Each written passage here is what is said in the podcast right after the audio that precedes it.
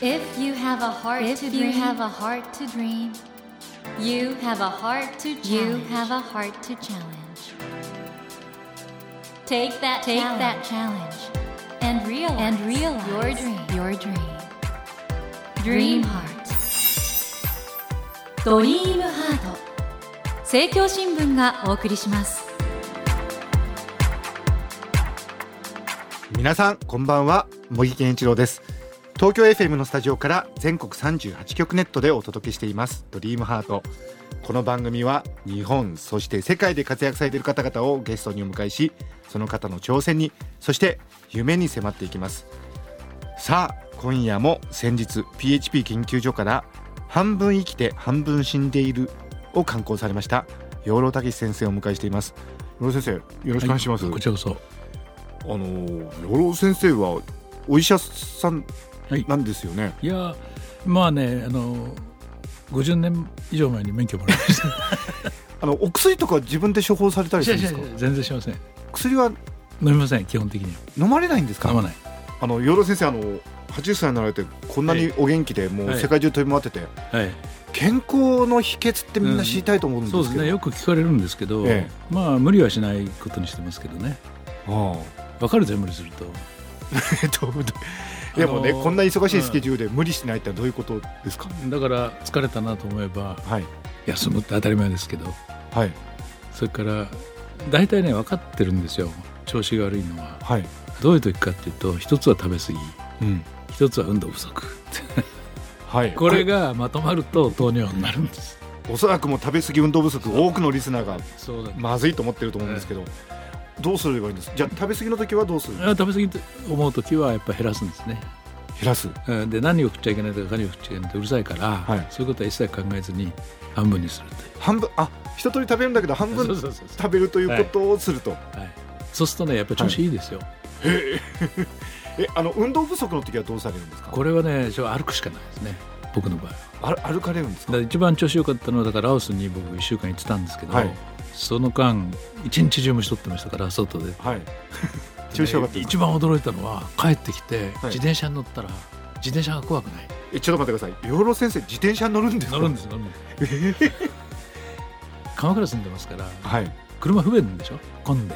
いやあのでしあまあ住んでないと分かんないと思うんですけど市内の移動は自転車楽なんですよ。あの今回のご著書「半分生きて半分死んでいる」中でもですね、学生さんが養老さんを見て「養老さんじゃないですか。生きてたんですか？もう死んだと思ってました。そう」というシーンがあるんですけど養老先生が自転車乗って向こうから来たらびっくりしますよね。それでやっぱりね 年ですからね怖いんですよ。危ないなと思ってはい。注意して曲がり角とかねはい。横道がある時は必ずミラーもチェックするし。ちょっと待ってください養老先生どういう自転車乗ってらっしゃるんですか？いやあのあれですあの電気あアシスト？アシスト。アシスト自転車に乗られてる、そう。それでないとうちは坂ですから。とても。それがね、はい。怖くないんですよ。あの一週間とすると。ラオスで歩いてきた後は自転車乗ってても怖くないと。そうもうということであの皆さん養老孟先生にますます興味を持ってきたこのイントロだと思うんですが今日もたっぷり伺いますよ。ということで今夜も半分生きて半分死んでいるこのご助手のことそれから養老孟先生ご自身のことをいろいろお伺いしたいと思います、えー、養老先生今夜もどうぞよろしくお願いいたします。よろしくお願いします。あのー実はですね我々今回若い世代にアンケート調査とかいうちょっといろいろですね、はい。聞いたんですけど養老孟という名前をですねペンネームだと思ってる人がいる,、はいはい。いると。はい、それ全然不思議じゃないですね。あ不思議じゃないですか、はい。だって会話学教室の時もはい。教室の入り口に教官の名札が並べてあるんですよね、はい。で学生その前通るんはい。そしたら友達が教えてくれたんだけど学生がそれつっついてね僕の名前これでも名前かよって言って。えええええ どういどういうことですかね？えーだから日本人の名前にとても思えないんでそこでこれでも名前かよってつっついてた学生にねはい。いやあの人は台湾出身でって説明したら なるほどって納得していったって。あそれぐらいだけどまあ養老という名字自体はもともとご先祖さんはどちらの、えー福井県ですね福井なんですね。これね江戸の地図に屋号が残ってます。で養老というのはそこの福井あたりで武志という、はい。それは親父がねはいそれこそ当時の一皇帝大ってやつですからやっぱり漢学にはい。素養があるというか、はい。ひいきがあるんでしょうええね、ええ。だから孟子の門を取ってで「子をつけたんじゃ女の子ですから、はい。詩を変えたんですね。あそれで？なるほどね、うん。それでは、えー、養老先生のプロフィールを改めてご紹介いたします、えー、養老先生は1937年神奈川県鎌倉市のお生まれ1962年東京大学医学部卒業されまして解剖学教室に入られそして解剖学教室の教授になられます。1995年には東京大学医学部の教授を定年前に退官されたと。これなんかお辞めになった時なんか空が多かったって。ああそうですね。それはやっぱり相当なストレスがあったんだと思います。これ全く同じこと言われてるのがビートたけしさんなんですけどね。あそうですか。明治大学中退された時なんかもう空が多かったと、ああでやっぱりね あの日本の社会って思わぬところっていうか妙なところに非常なストレスをかけるんですよね。あそれでそれに敏感な人がいるんでしょうね。あの私あの先生があの東大の医学部の教授されてた時にはいもお目にかかってて、そんなストレスかかっているには見えてなかったんですけど、はいはい、ご本人としてはかかってたんですか？と思いますね。どんなことがストレス？だったんですかね、やっぱり世間から期待されることと自分がやろうとすることが全然合わないっていうことですね。ああああそれから自分の本音を出してみても一向に通じないという。そこのズレがちょっとそうです。そのズレが非常に大きいっていうことだったんだと思います。まあ、現在は東京大学名誉教授でいらっしゃいますがご著書には「体の見方形を読む結納論バカの壁養老たけしの大言論1から3」など多数ございます。この結納論ってのは本当にずっと読み継がれてますね。ああそうですか。ちょうどあの時代に本音で書いたんですよ。だから難しくなっちゃってね。あれでしたけど。今でもあんまり訂正しなきゃいけないようなことがないような気がしますはい。あのよろ先生は結納論以来ですね。ずっとその人間にとっての現実リアリティというものをずっと追求されてこられてて、で幼稚園の理事長なんかもされてましたよね、はいはい。で今の時代だと本当に子どもたちがだんだんそういうものそのものとか自然と触れなくなってきてるっていうこともあると思うんですけど。はい。でも子供はそれは本当によく自分でね、はい。本能的に分かってて、はい。い、ろんなことに関心持ちますよねだから、うん。だからもうやることって言ったら別に理事長は関係なくて保育園ですけど子供連れてもう一人行くと称してはい。子供外連れてって あ見てるだけです。そうすると危機として遊んでるそれこそ。大勢の、ね、同年配の子供たちが大勢集まったらそれ遊ぶに決まってるんで,、はい。であっち行っちゃうやつもいるしこっち行っちゃうやつもいるしね。でそれでいいんだと思ってるんですよ、それが教育でしょって思ってるんだけど。あのーこの自然とかはい。田舎というものが今失われてきてるわけですけども、今回のあの半分生きて半分死んでいる中でも、よろ先生あのユーモラスに参勤交代っておっしゃってますが、ねそうです。都会と自然を田舎を半々生きるようなのが、そね。それやった方がいいと思いますよ。やってどうなりますかって聞かれてもダメですけどはい、人によって違いますからねでもね嫌だからそんなことやらないよっていうのはやってみては言ってほしいんですよね。うんうん。やってみても田舎勘弁してほしいんでそれはそれでいいんですね。田舎の人も都会毛嫌いしないで都会に知らなきゃいけませんからお互いに極端に言えば家交代してもいいんですけどね。あ家を交換する。そうそうそそれ一番楽そうですね。うそうそうそう。よろ先生あの昆虫採取はいかがですか？最近何でも禁止禁止してるのが多いですけども。あまあ禁止はね野暮でね。だって禁止しててしょうがないじゃないですか自分でさどれだけ虫殺してると思うね。気づかずにってことですそうなよねんです。まあ虫いない方がいいっていうふうに思ってる人が多いんじゃないですかね。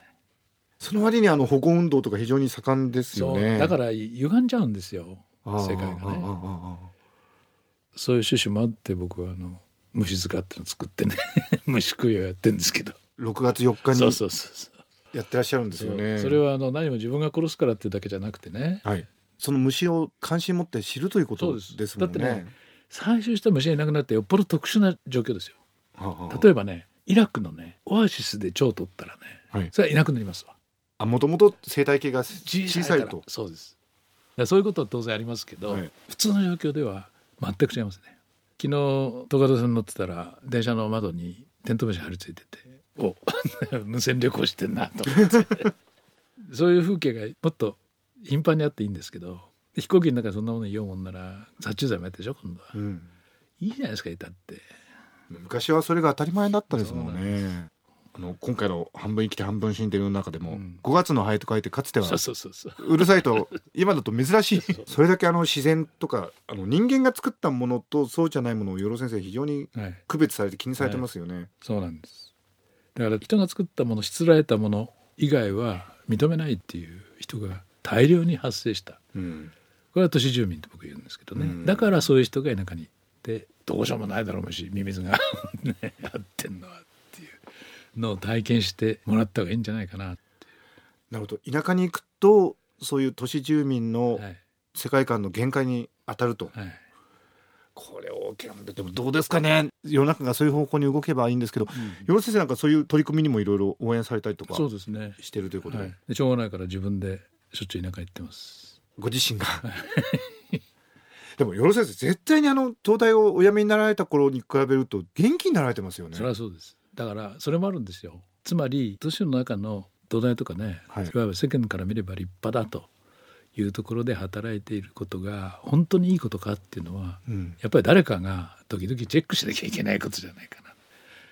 人間の本来の生き方っていうのをやっぱり年取ると考えるようになりますからでどういう一生が本当にいいのか、ね、それでその中にはもう一つどうしても今言いたくなってきてるのは最終的には人が成熟するってどういうことか。うん。お年寄り増えましたから一生を全うするっていうのはどういうことなんだろうなっていうのは考えますからね。そうするとやっぱりそこは出発点が自然ですからそこと切れるはずはないと思うんですね。で生き物の共生関係っていうのは特にアメリカ特に強いですけど欧米の人たちは頭から感じてないところがある。うん。リン・マーギルスっていう生物学者がねミトコンドリアの細胞内共生説を出した、あの論文は有名な話で17回レフェリーにリジェクトされてる。つまりダメだと言われてる、何が問題だったのかなと思うと論文が問題だったっていうよりも違う生き物が細胞の中に住んじゃってるっていうのが許せないんじゃないかと、うんうん。それでこれはダーウィンの「死の起源」っていう本に一つだけ図があるんですよ、はい。それが系統樹なのおうその系統樹は全部枝分かれで枝と枝はくっついてません。くっつくというものはないということないですね。んです。うん。だから生き物が共生するっていうことは仏教的世界でも当たり前の話なんだけど、うんそれがないんですよ。だから生き物はみんな独立してそれぞれでっていうふうにどんどんなっていくっていう。そういうまあ言ってみれば歴史観進化観ですね。そのあたりが逆に日本人はもともとははい。優れた感覚を持っていたはずだったのに、ってことですよね。そうです。それに違和感があって当然なんですよね。うん。だけどもう日本人もそういう意味では変わってきてんじゃないかなと。特に都会に住んでるとね。あ西洋化してきちゃってるということですか？いやそれだけ都会化してるんですよ。だからうん。若い人田んぼ歩くでしょ？はい。田んぼは将来のお前たちだろっていう話をする。だけどピンとこない。何言ってんのじじいってなっちゃう。だけどあそこに稲が育って米ができてその米食ったらお前の体になるだろう将来のお前じあの田んぼははいはい。それを実感してないと思うんです今の若い人は。うん都会で育ったら田んぼは別なもんだと思ってますよ。食べ物はコンビニエンスストアにあると思ってるわけですもんね。でそれって意外に怖い結果になるんじゃないかなと思う。そのような非常に鋭い視点が満載された PHP 新書半分生きて半分死んでいる。どうですか皆さん？僕はあの本当にずっと与呂先生の話伺ってきてるんですけど深いでしょ？考えさせられるでしょ？それを文字でじっくり読みたいっていう方はぜひ半分生きて半分死んでいる。お読みいただきたいと思うんですけど与呂先生あの、はいこの半分生きて半分死んでいるの中で、公が消える時代という非常に印象的なチャプターがありましてここの中でいわゆる左と言ってる人も右と言ってる人も、実は本当に公っていうことを大切にしてないんじゃないかとはい。いうことをおっしゃってるんですけど、これ現代は意外となんかみんな大切でもないことに右往左往してるんですかね。そんな気がしますね今だからごく日常的に騒がれるのはセクハラとかね、はい。女性問題とかそういうんでしょ、仕事どこでやってんだよって気がしません？あ君たちの大事な仕事は何なんだって。女性も男性もね。じゃあ人間どこで働くんだよっていう。でその間に人が、まあ、さっき言った成熟していくつまはい。りいろいろものを学んではい。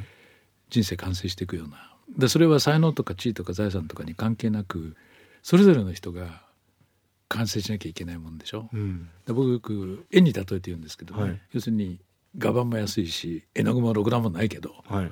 ね、その人なりに絵として完成した絵を作ればいいでしょ、う。そういう考え方がないんじゃないですかねほとんど。あの養老先生は今世の中は本当にインターネットのねはいいろんなまあ炎上とかああいうことがもう本当に話題になってそれで次から次へと話題が変わってもうみんな慌ただしくしてるんですけど、はいあそこからの距離の置き方がネットはお使いにはなるいやネットはだから使えますけど、あんまり一生懸命にはやらない。はい。だって調べ物に便利なんですよ、はいはいはい。実に。ええ。これはもう Google の出発点ですよね。この中にも書かれてますけどあの昆虫の分類のはい。論文を読むのももう簡単に今そうなんです。手に入るという。びっくりしますよねだそういう時代になったら誰も読まないだ そこが問題でしょ。なるほどね、うん。このリスナーの皆さんはね意外とそのネットのね、はいい、ろんなことに右往左往されてる方も多いと思うんですけど、どうすればいいですか？いややっぱり自分で落ち着くしかないんじゃないですか。ね 自分で落ち着く。はいうろうろしないで落ち着けばいいんで高橋入れてるわけですから人生。二通り取れますよ。高橋入れてるからどうでもいいからいい加減に生きるっていうのが一つ、うん。高橋入れてんだから何か一生懸命やっていいでしょっていう同じだよっていうね。でどっちが人間ハッピーかっていう。バーバラ・マクリントックっていうはい。女性の科学者がいてご存知ですよね、はい。あの人も子供の時からものすごい集中力なんですね。うん。でそれなんですよ。物事に集中すると、まあ、考えるし何でもいいんですね。でスポーツなんかでもそういう集中力のある人が強いでしょ、はい。でそれを、まあ、自分の身につけるようにするってことがもしかするといい人生を送るための大事なことかもしれないですね仕事もそうで、うん。まあ、原稿書きは典型的にそうですけど、まあ、15分しか僕集中できないってよく言うんですけどで15分あれば結構いくんですよね。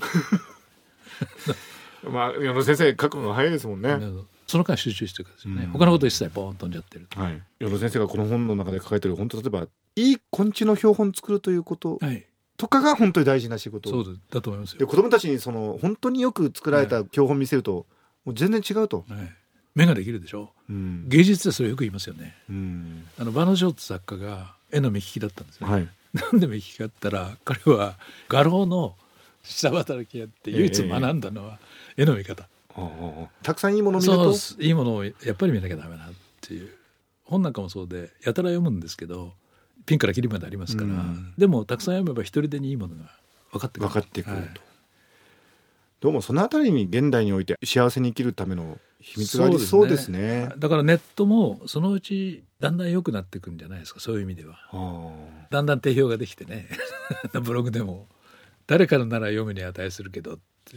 こんなの読んでもしょうがないっていう。あもう今は玉石混交だけどそうそうそうそのうちに、はい、自然選択ってね私は情報に関するルールだと思ってるんです、おうおうおうおうおうおう。普通生き物だと思ってるんだけど、はいはい。生き物を情報として見るから自然選択に見えるんですよ。ちょっとまたまたこんな大ネタを出していってもう今ものすごいもう面白いなと思ってますけど、はいなるほど。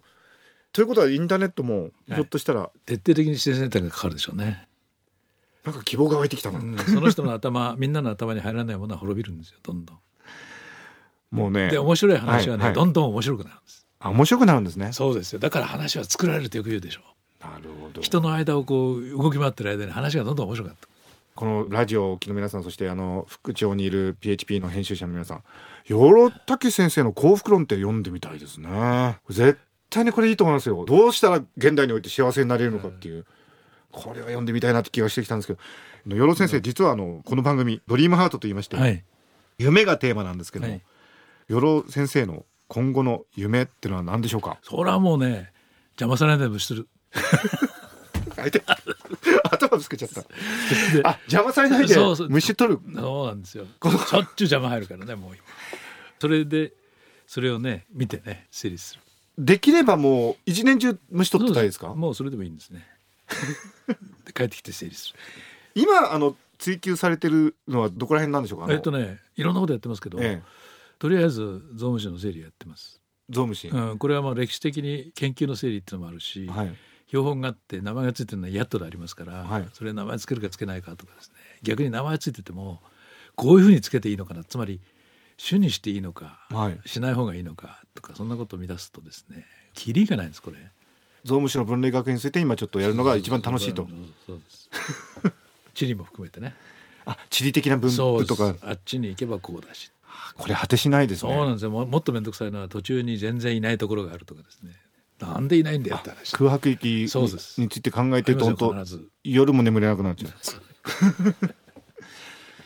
あのぜひあのそのゾウムシをやる時間を本当確保できるように我々もでも時々お話伺えると、科学研究費でねよくね研究費が足りない、ええ。僕は寿命が足りないと思ってます。あ自分一人ですもんね。あのぜひあの虫取りの話などまたこの番組にも来ていただいて、ええ。あのお話誰も聞かないと思いますけど。伺いたいと思います。えーということで森健一郎が東京 FM のスタジオから全国放送でお届けしてきました「ドリームハート。今夜も PHP 研究所から「半分生きて半分死んでいる」を刊行されました養老孟先生をお迎えしました。養老先生2週続けてお越しいただきありがとうございました。こちらこそどうもお世話になりました。Never let go of that dream. Never forget never that forget heart to that heart to challenge. Dream heart. 茂木健一郎が東京 FM のスタジオから全国38局ネットでお届けしてきました「ドリームハート今夜も先日 PHP 研究所から「半分生きて半分死んでいる」を刊行されました養老孟さんをお迎えしましたがいかがでしたでしょうか？